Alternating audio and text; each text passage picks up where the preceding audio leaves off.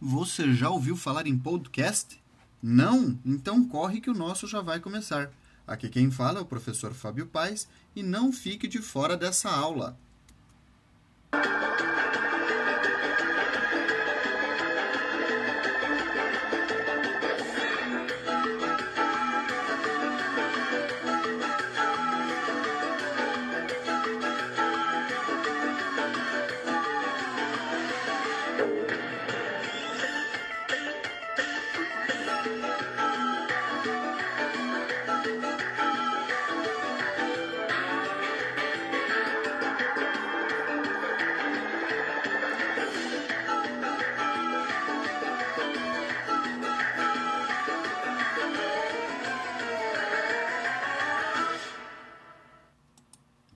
Bom dia, alunos do final A e do final B.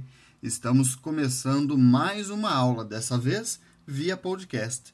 Já ouviu falar nessa ferramenta?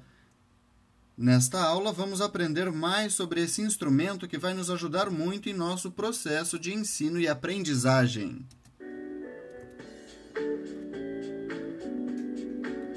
Podcast é um daqueles termos que, se você perguntar para 10 pessoas o que significa, vai obter pelo menos 20 respostas diferentes. Isso porque, apesar do crescimento exponencial que esse formato de conteúdo viu nos últimos anos, pouquíssimas pessoas conseguem encaixar de forma eficiente essa mídia em suas estratégias de marketing. Nesta aula, vou apresentar um guia prático de podcast para que qualquer pessoa, independentemente do nível de conhecimento com gravação e edição de áudio, possa publicar seus primeiros episódios. Mas antes, precisamos entender que mundo estamos entrando. Por exemplo, o que é um podcast? E por que todo mundo só fala nisso? Podcast são programas de áudio, normalmente distribuídos via redes sociais, e que permite aos seus assinantes o, o acompanhamento por download ou por notificações automáticas do conteúdo à medida em que ele é atualizado. É, Trata-se na prática de um programa de rádio independente que você pode ouvir quando e onde quiser. O podcast é algo muito simples de fazer. É sentar em uma mesa e conversar sobre o que você sabe, que você domina, que você provavelmente já discute aí todo santo dia, né? Nós temos uma estrutura básica para um podcast, que assim como os conteúdos escritos, todo podcast deve ter um começo, meio e fim. Um bom podcast terá aquela fluidez de radionovela. Existem várias maneiras de estruturar um programa e a maioria depende do perfil da conversa e dos convidados. Contudo, uma estrutura básica para um podcast segue a seguinte ordem: introdução, música ou mote do podcast. Você pode escolher a música de abertura, uh, qualquer música para assuntos mais sérios e temas mais densos, músicas que sejam condizentes com o assunto. Arquive os seus áudios, é uma boa. Além de gratuitos, ter um banco de dados colaborativo também oferece opções em diversos gêneros auditivos. Na apresentação, o seu podcast terá um convidado ou não? Aqui, no caso da apresentação, o convidado fala o nome, quem é, o que faz, e também é importante para que o apresentador surja brevemente para eventuais ouvintes novos. Uh, ponte. A ponte é o que liga a apresentação ao conteúdo propriamente dito. Pode ser um trecho de uma música outra vez, ou pode ser uma frase tipo uh, o fulano especialista em pontinhos é, hoje veio falar sobre tal assunto, né? Como exemplo aí. O importante é ligar o conteúdo ao outro. A ponte é válida não somente para a apresentação do conteúdo, mas também entre as pautas sobre os temas distintos é, ou na necessidade de voltar a um assunto anterior. E o conteúdo. O conteúdo é o grosso do podcast. É, é aqui que está o que realmente interessa ao ouvinte. A parte inicial para um podcast, que não deve ter mais do, do que 40 minutos, não pode passar de 2 a 3 minutos, contando a introdução, a apresentação e a ponte.